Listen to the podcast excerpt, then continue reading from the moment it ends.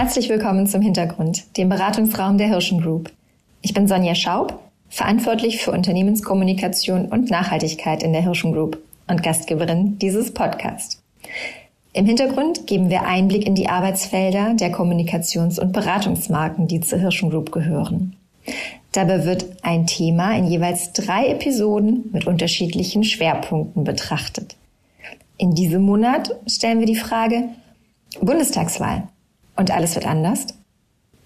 Zu Gast sind drei KollegInnen von 365 Sherpas, der Beratung für Public Affairs and Policy Advice.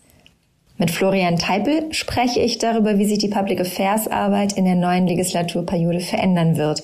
Und Antonia Meyer zeigt auf, wie moderne Public Affairs Arbeit messbar gemacht werden kann. Heute zu Gast ist Dr. Daniel Wixford, der uns einen Überblick über die PolitikerInnen-Typen in diesem Wahlkampf geben wird. Hintergrund, der Podcast. Aktuelle Perspektiven aus dem Beratungsraum der Hirschen Group. Mein heutiger Gast ist Partner der 365 Sherpas und verantwortet die Zusammenarbeit mit dem Standort in Brüssel. Der promovierte Medienwissenschaftler berät seit über zwölf Jahren Unternehmen, Institutionen und Ministerien in den Bereichen strategischer Kommunikationsplanung, Krisen- und Sondersituationen, Interessenvertretung und Organisationsentwicklung. Jetzt, äh, kurz vor dem Wahlkampf oder kurz vor dem Ende des Wahlkampfs, schauen wir uns die Kandidaten und die Kandidaten der drei größten Parteien einmal genauer an, um besser verstehen zu können, wie sie agieren, führen, Mehrheiten bilden und Entscheidungen treffen. Hallo Daniel. Hallo Sonja, ich freue mich, dass ich hier sein darf. Ja, ich bin schon ganz gespannt.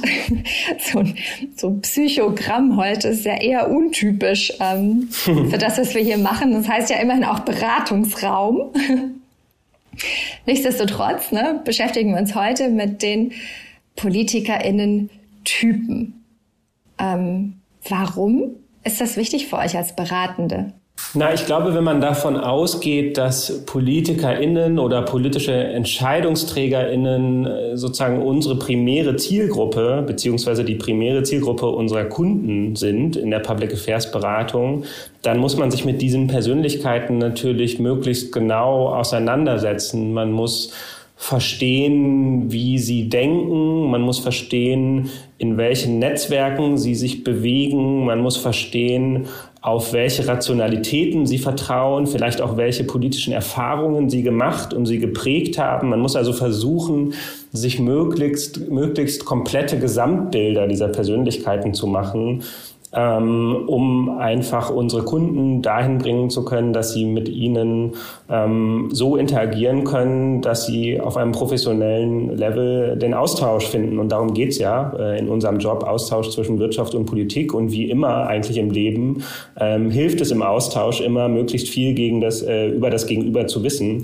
Und deswegen müssen wir uns diese Fragen auch bei PolitikerInnen stellen, die glücklicherweise gar nicht immer so sehr nur sozusagen ähm, psychologisch zu beantworten sind, sondern oft auch empirisch, weil natürlich äh, PolitikerInnen ähm, einfach in der Regel äh, schon längere öffentliche Karrieren, jedenfalls die in der ersten und zweiten Reihe, hinter sich haben und man da viel Empirie hat, um zu schauen, wie verhalten sie sich denn in bestimmten Situationen.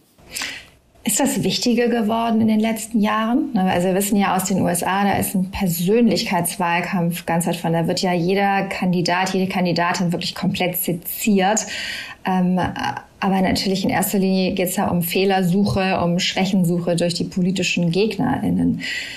Ähm, unser Wahlkampf jetzt ist ja auch mehr geprägt davon, dass Fehler diskutiert werden anstatt äh, Zukunftsvisionen. Äh, wird das auch in der öffentlichen Wahrnehmung immer wichtiger?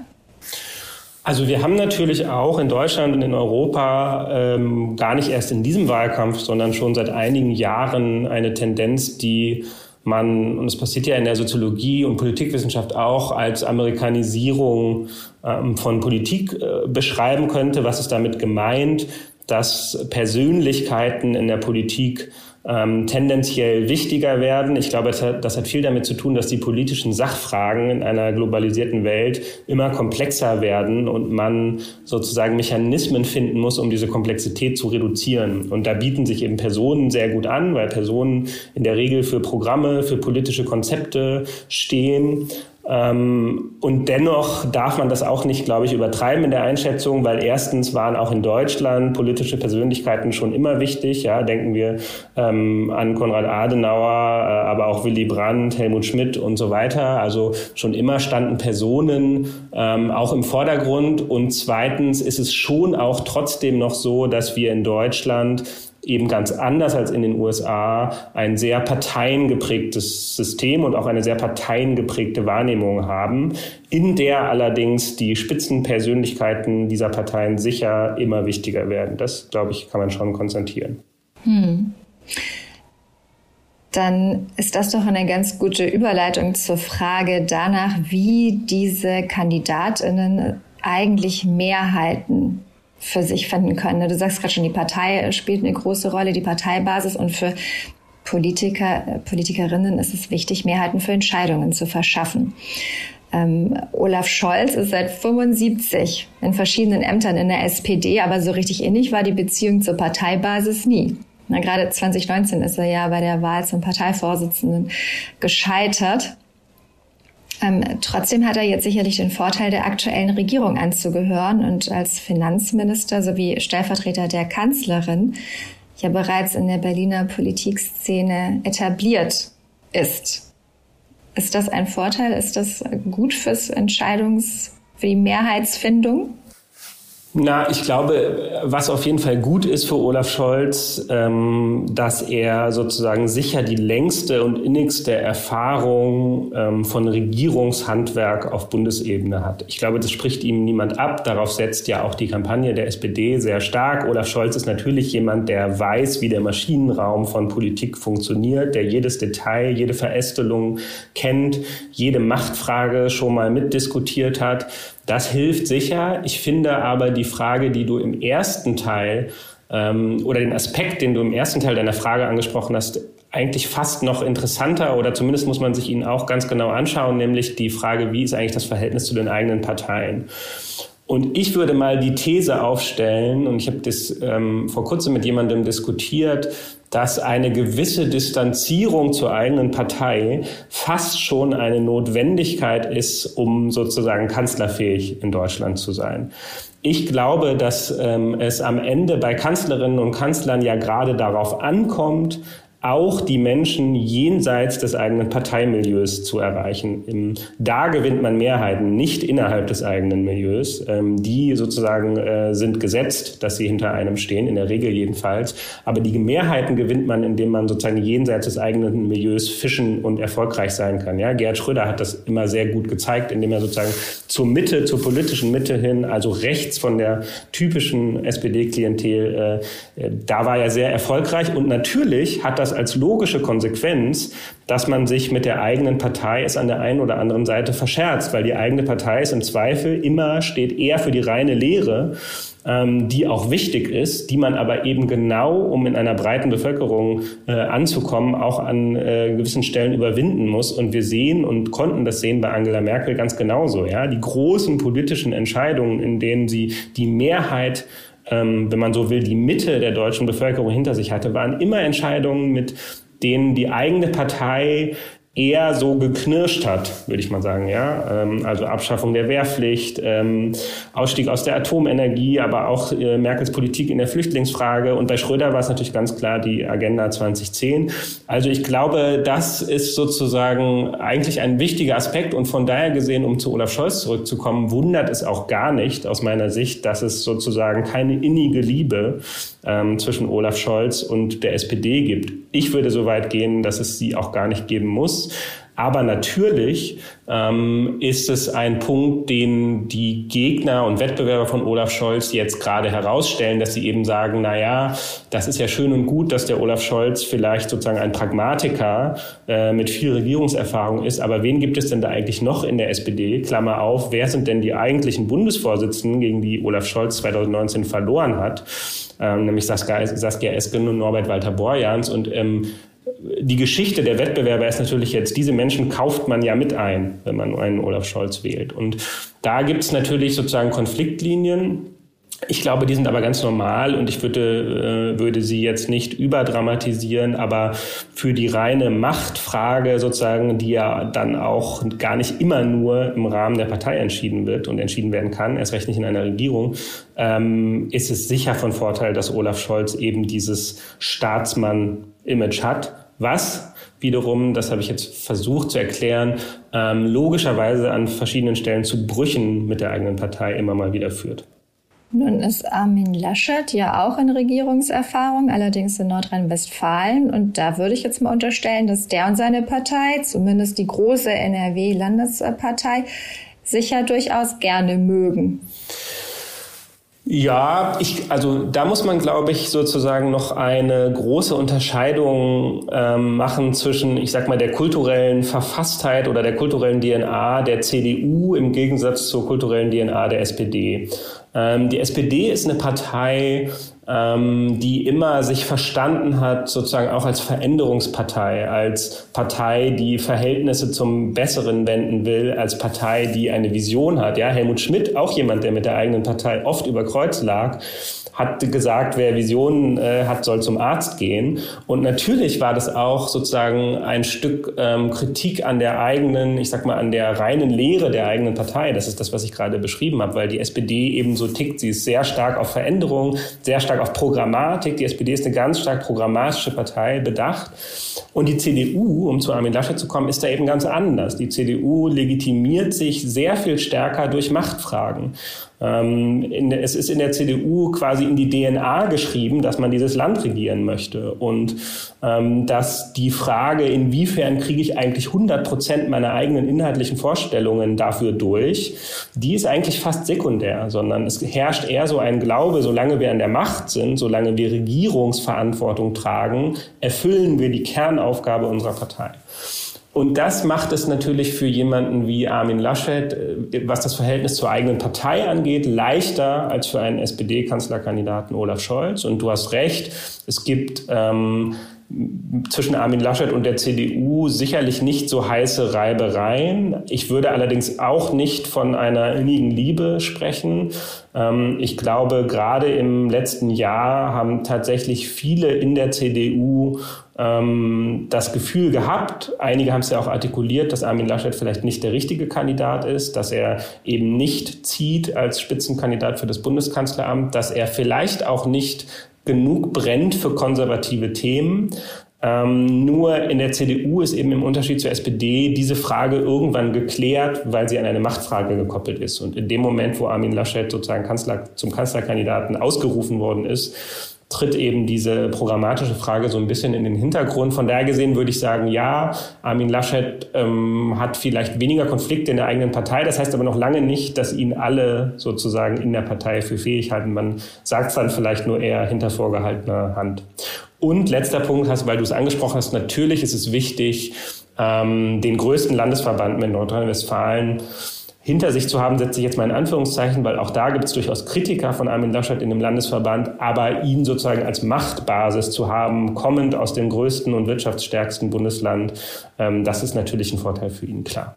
Ich bleibe noch mal einen Moment bei Armin Laschet. In, Im Juni hat die Zeit ein ganz ausführliches Porträt von Stefan Holte-Pförtner, der ist Kabinettsmitglied äh, der Landesregierung und Vertrauter von Armin Laschet, veröffentlicht. Und darin wird diese, die nennen das gut gelaunte Kumpanei beschrieben, die sie fast schon wie so ein NRW-Prinzip verstanden haben wollen, wissen. Ähm, das mag jetzt in NRW ganz gut funktionieren. Reichen diese Arme und diese Kumpanei, die ja auch bis äh, zur Diekmann Story, ähm, Story Machine gehen, äh, reicht das bis nach Berlin? Ist das das, was dann ihm bei der Entscheidungsfindung auch vor Ort helfen wird? Oder muss er da neu starten? Also Berlin ist ganz sicher nicht NRW äh, und nicht Düsseldorf. Ähm, ich glaube schon, dass Armin Laschet auch in den letzten Monaten da noch mal einige Erfahrungen gesammelt hat. Die Berliner Medienlandschaft ähm, tickt ganz anders. Sie ist schneller, sie ist härter, sie ist unnachgiebiger. Ähm, und trotzdem äh, ist es tatsächlich bei Armin Laschet sehr interessant. Wir gucken ja heute auch so ein bisschen auf Politikertypen, Politikerpersönlichkeiten. Und ich glaube, dass man äh, sozusagen bei Armin Laschet dieses Thema eigentlich sehr gut durchexerzieren kann, weil Armin Laschet aus meiner Sicht eine ganz große Stärke hat Und die ist, die kann auch mal zur Schwäche werden, aber sie ist in der Regel eine Stärke und die könnte man beschreiben als Armin Laschet hat nicht den Druck, sich selber immer in den Mittelpunkt zu stellen. Ähm, das ist, da ist er ein ganz anderer Typus als zum Beispiel Markus Söder, bei dem es ja im bayerischen Kabinett regelmäßig ähm, sozusagen Sitzungen mit den Pressesprechern der einzelnen Ministerien äh, der bayerischen Landesregierung gibt. Und dann äh, wird die Frage gestellt, welche Pressetermine haben denn eure Minister? Und alle, die gut sind äh, oder die viel PR versprechen, werden dann vom Ministerpräsidenten kurzfristig eingesackt und selber gemacht. Ähm, und Armin Laschet, Armin Laschet ist da tatsächlich ganz anders. Äh, Armin Laschet hat die große Stärke, dass er Menschen neben sich glänzen lassen kann. Ähm, das ist übrigens auch eine Stärke gegenüber Angela Merkel, glaube ich, die ganz anders als Markus Söder das aber auch nicht so gut kann.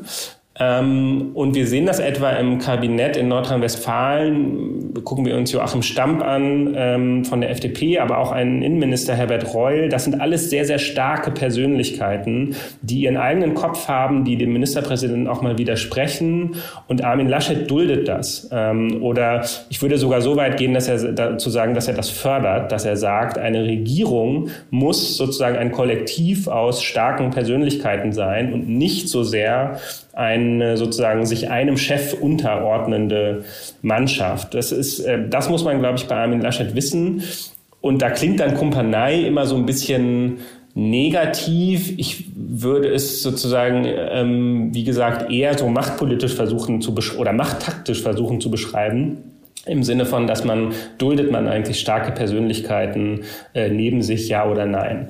Das kann allerdings auch zum Problem werden, weil natürlich die Öffentlichkeit und die öffentliche Zuschreibung gerade in einem Wahlkampf ähm, auch Führung verlangt und Führung haben möchte. Und da sicher ist Laschet vielleicht nicht der Stärkste, ähm, wenn es darum geht, nach vorne zu gehen, für etwas einzustehen, auch mal die Ellenbogen nach links und rechts dafür auszupacken, ähm, bei einer Position zu bleiben, auch wenn es Gegenwind gibt. Ähm, das sozusagen schließt natürlich ein bisschen das, was ich gerade über ihn gesagt habe, aus. Und ähm, das ist so ein bisschen ähm, ein Problem, aber es ist eben sehr, sehr wichtig, glaube ich, diese, ja, am Ende ist es ja eine Führungseigenschaft ähm, von Armin Laschet zu kennen, weil sollte er Bundeskanzler werden, wird er sicher auch in Berlin erstens seinen Vertrautenkreis, können wir gleich auch nochmal drüber reden, wenn du möchtest, wer das eigentlich so ist, aber auch sein Kabinett, also seine Bundesregierung eben so aufbauen, dass er doch da sehr starke Persönlichkeiten akzeptiert. Angela Merkel hatte immer Probleme damit, in der eigenen Partei starke Persönlichkeiten neben sich zu akzeptieren. Ja,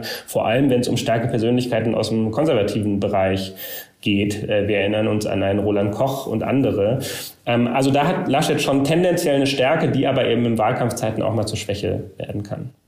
Das sind jetzt ja alles ganz spannende Kriterien. Wenn wir die jetzt auf die Kandidatin im Wahlkampf, Annalena Baerbock, ähm, mal übertragen.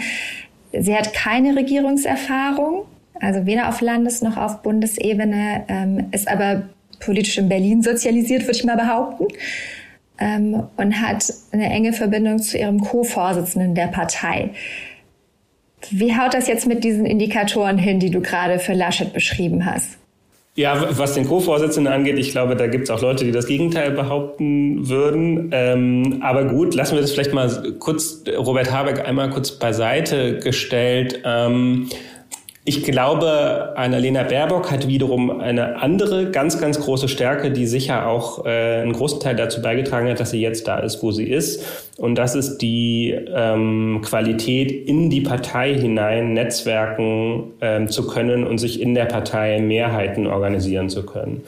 Also wenn man um, die, um den Zeitraum, als es um die Entscheidung der Kanzlerkandidatenfrage bei den Grünen ging, wird es Baerbock oder Habeck, wenn man um diesen Zeitraum und auch danach äh, mit Menschen aus der Grünen Partei gesprochen hat, dann haben die einem fast alle gesagt, naja, Annalena ist einfach die viel bessere Netzwerkerin und Mehrheitenorganisatorin als Robert Habeck. Und da hat sie, das muss man, glaube ich, auch wirklich anerkennen, auch eine sehr, sehr lange Zeit sehr strategisch darauf hingearbeitet. Ja? Annalena Baerbock ist die Typ oder der Typ Vorsitzende die Typvorsitzende, die durchaus noch mal abends bei einem Kreisvorsitzenden anruft und sagt, wie ist denn die Lage bei dir vor Ort? Und da auch Netzwerke pflegt, Wertschätzung ausdrückt, ähm, was gar nicht so normal und auch nicht so einfach ist, ehrlich gesagt, wenn man einer großen Bundespartei ähm, vorsteht.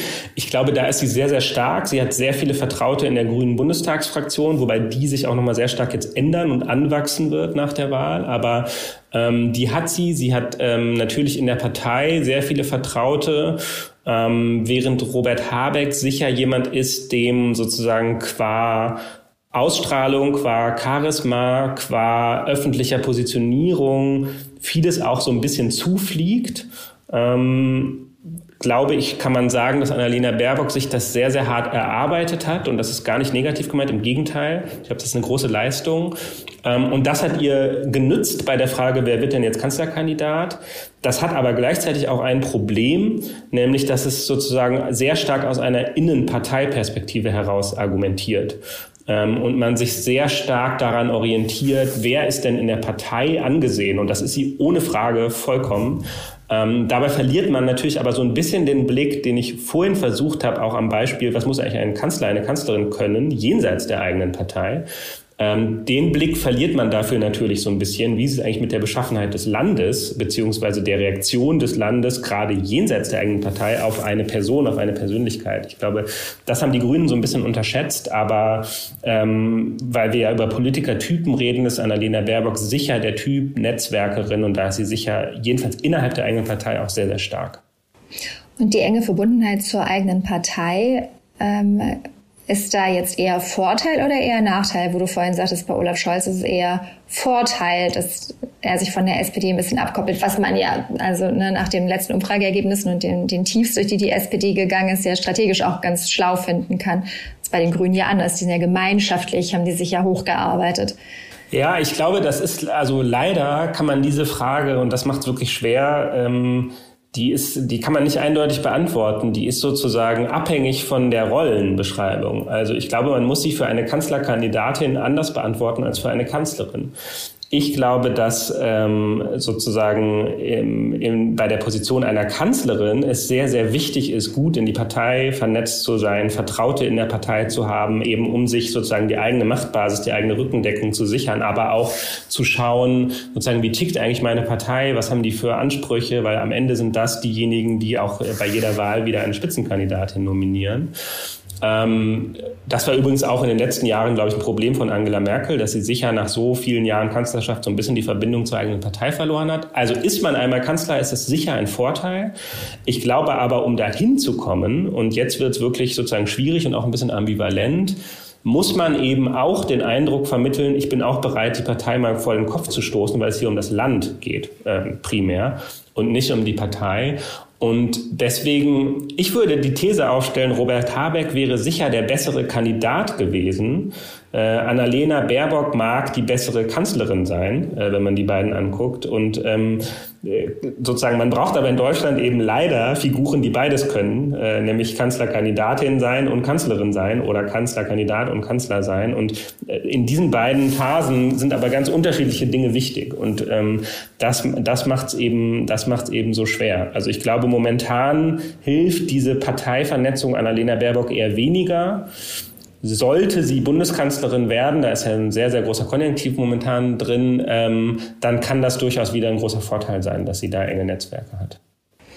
Und jetzt setzen wir mal für alle drei voraus, Sie haben es jetzt geschafft und sind Kanzlerin oder Kanzler. Wie treffen diese drei unterschiedlichen Persönlichkeiten Entscheidungen? Also wenn du sagst Scholz, der eher auch autark von der Parteibasis agiert, ist das jemand, der dann auch eher mal autark eine Entscheidung trifft, wohingegen Laschet sich dann gerne im Konsens der Partei und der anderen befindet und Annalena Baerbock aufgrund der engen Vernetzung zur Partei sowieso oder ist das trügt dieser, diese Wahrnehmung? Also in der Spitzenpolitik ist es ja so, dass ich sag mal die ganz, ganz wichtigen Entscheidungen meistens in einem ähm, Zirkel sehr enger Vertrauter getroffen oder zumindest sozusagen vorbereitet werden, weil natürlich sozusagen müssen politische Entscheidungen auch durchs Parlament, sie brauchen Regierungsmehrheiten, auch ein Kanzler kann nicht immer sagen, ich mache das und dann läuft das so. Ähm, aber bei der Frage sozusagen, wo möchte ich eigentlich mit einer Entscheidung hin, wie bereite ich die vor, da gibt es eben einen Kreis sehr, sehr enger Vertrauter und ähm, den haben sicher alle drei.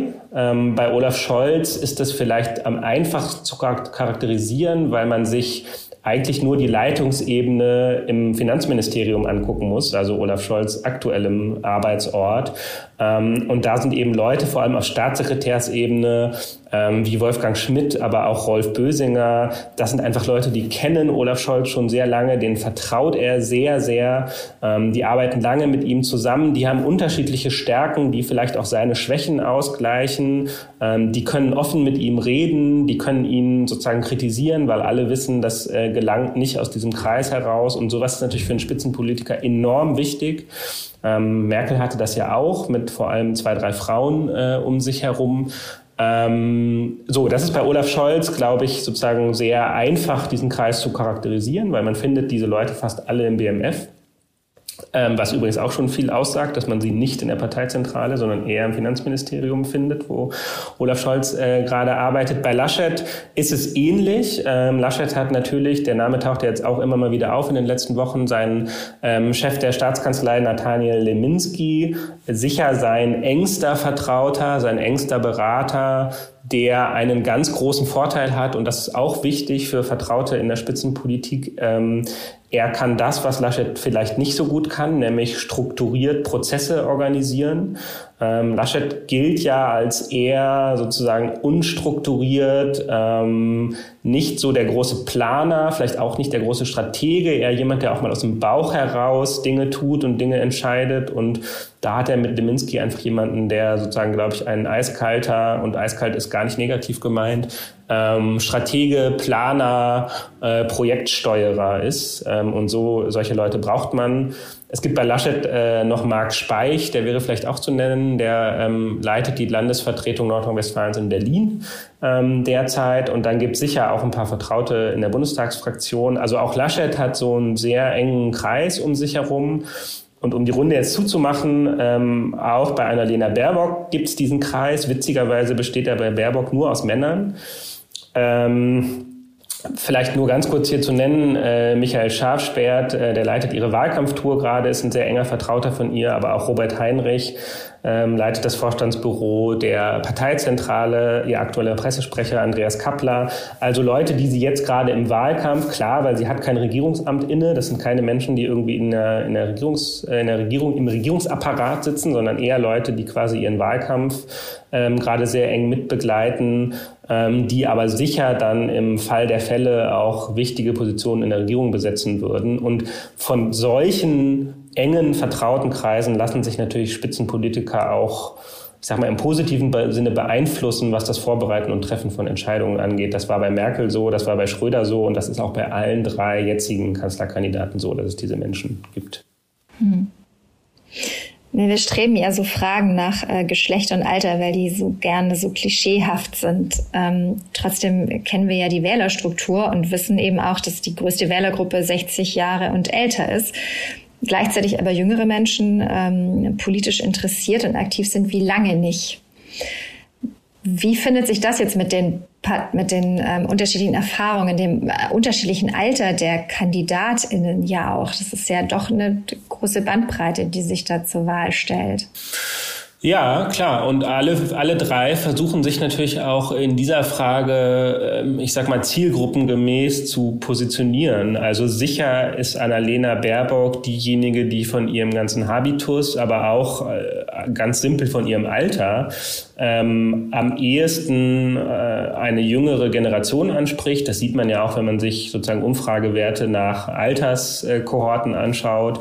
Da schalten, äh, schneiden die Grünen dann äh, überdurchschnittlich ab.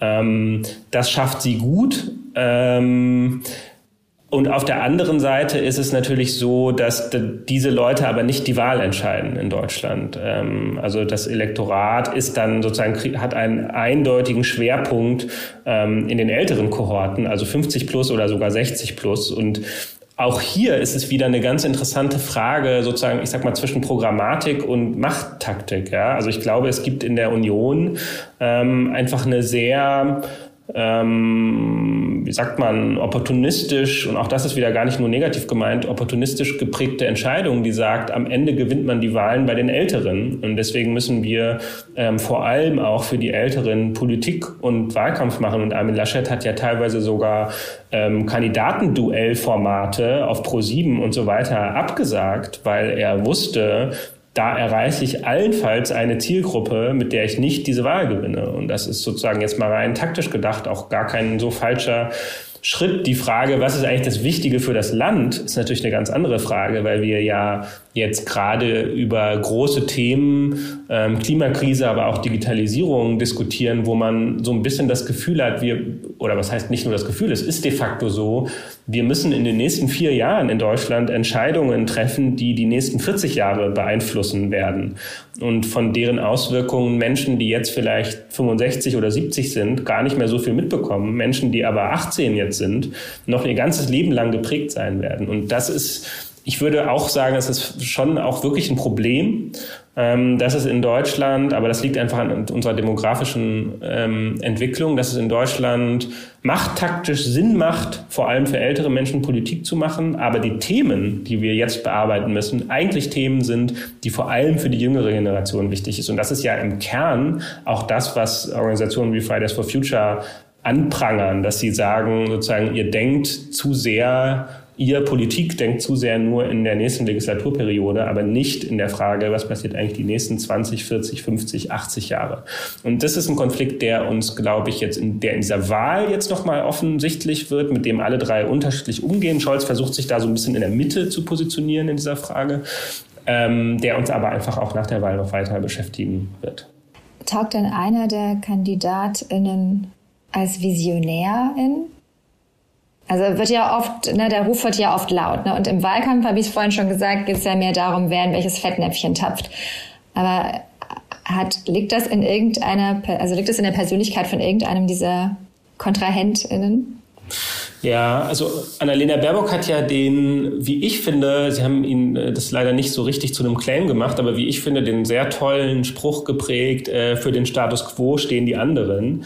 Ähm, das ist eigentlich aus Ihrer Perspektive ein ganz toller Satz, finde ich. Der ist gar nicht so zentral in dem Wahlkampf, wie er aus meiner Sicht sein müsste.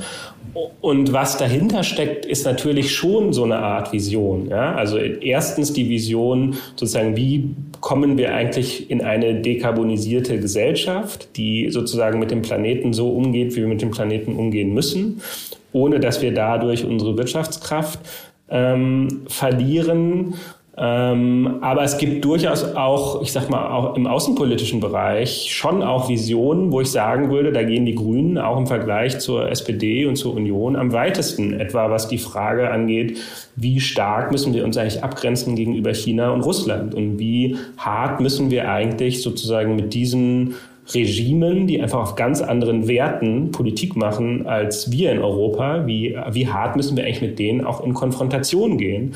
Und da gibt's in der Außenpolitik von Annalena Baerbock, Annalena Baerbock kommt ja aus der Außenpolitik, wie sie mal in diesem schönen Interview, oft zitierten Interview gesagt hat, ich komme vom Völkerrecht. Ähm, da gibt es schon, äh, da gibt es schon weitergehende Positionen, die man durchaus auch als Visionen beschreiben könnte, äh, vor allem was den Umgang äh, sozusagen mit China und Russland angeht. Scholz und Laschet sind von ihrem Typus her keine Visionäre. Ähm, Laschet habe ich vorhin schon versucht zu sagen, ist ähm, jemand, dem sozusagen sehr viel an Konsens gelegen ist. Ähm, und Vision hat ja immer auch was damit zu tun, vielleicht auch bestimmte Teile der Bevölkerung zu verschrecken äh, oder zumindest ihnen etwas zuzumuten. Ich glaube, das ist nicht, überhaupt nicht Laschets Politikansatz. Zumutungen möchte er gerne ausklammern, wenn es irgendwie geht.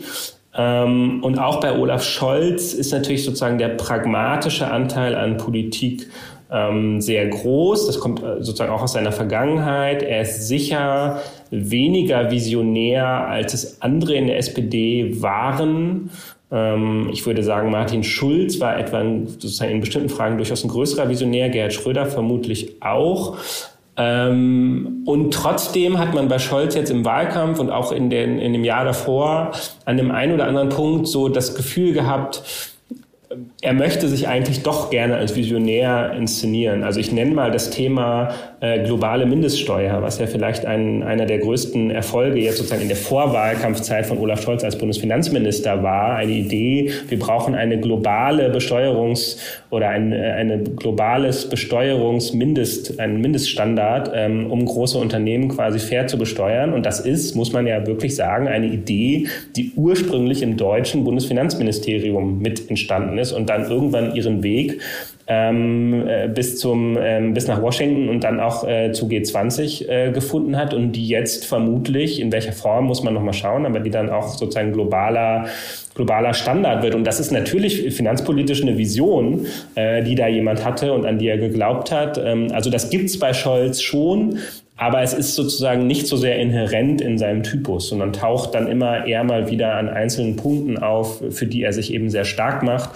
Mm, während, wie gesagt, bei Laschet, glaube ich, Laschet hat ein anderes Konzept von Politik. Also das Konzept ist eher sozusagen ähm, auf ein möglichst großes Wohlfühlen ähm, der Menschen zu setzen und da stören eben Visionen an der einen oder anderen Stelle. Und in diesem Zusammenhang ist Annalena Baerbock und sind die Grünen aber auch als solche sicher sozusagen gerade der visionärste Player.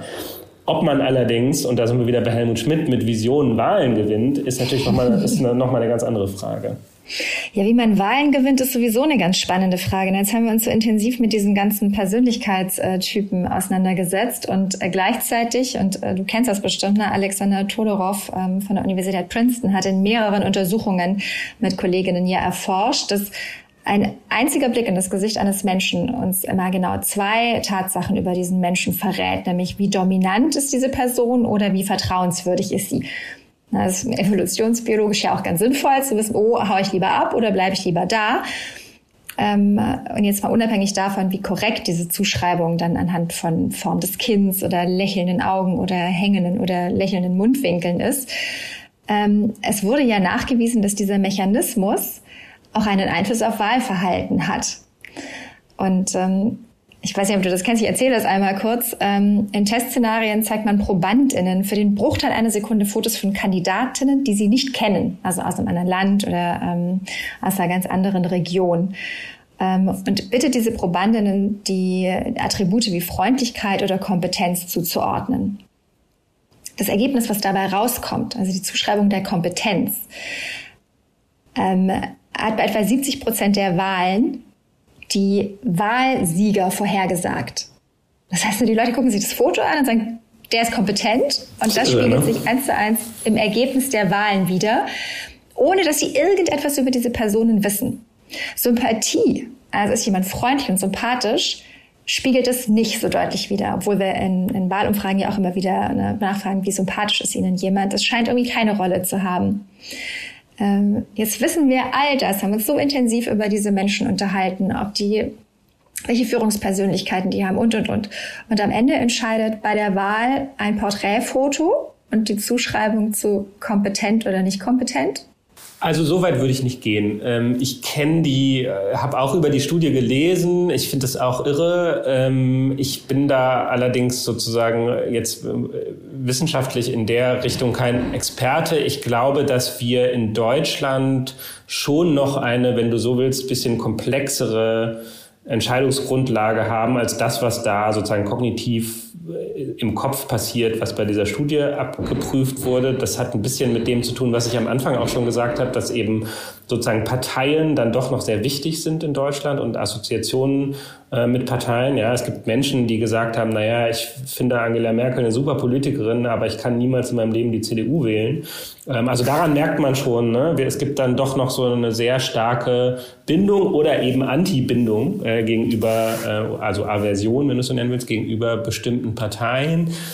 Was natürlich trotzdem de facto richtig ist, ist, dass PolitikerInnen sozusagen Erscheinungsbilder haben, die sicher auch mit äh, über die Frage entscheiden, wie erfolgreich ist eigentlich jemand. Ich glaube, das kann man nicht komplett negieren und natürlich ähm, ist, wenn wir uns das Duell auch nochmal äh, vergegenwärtigen ähm, aus dem Frühling Laschet und Söder. Natürlich ist Laschet, Laschet eher ein kleinerer Mann, während Söder, ich weiß gar nicht, wie groß er ist, 1,95 oder so. Menschen, die sozusagen öfter mal mit Söder in einem Raum waren, sagen, naja, in dem Moment, wo, wo der in den Raum kommt, ist eigentlich rein habituell völlig klar, wer der Chef ist. Ähm, und das ist schon, ich, also das sollte man jetzt auch nicht komplett leugnen. Das gibt es. Ähm, da könnte man auch sozusagen über Angela Merkel wahrscheinlich Doktorarbeiten schreiben, wie sehr sie auch mit sozusagen ihrem Aussehen ähm, gespielt hat über die Jahre oder inwiefern, inwiefern auch ihr Aussehen, was ja sozusagen relativ wenig Wert auf, ich nenne es jetzt mal klassische Weiblichkeit gelegt hat, ähm, inwiefern sie das auch fürs Politikmachen eingesetzt hat.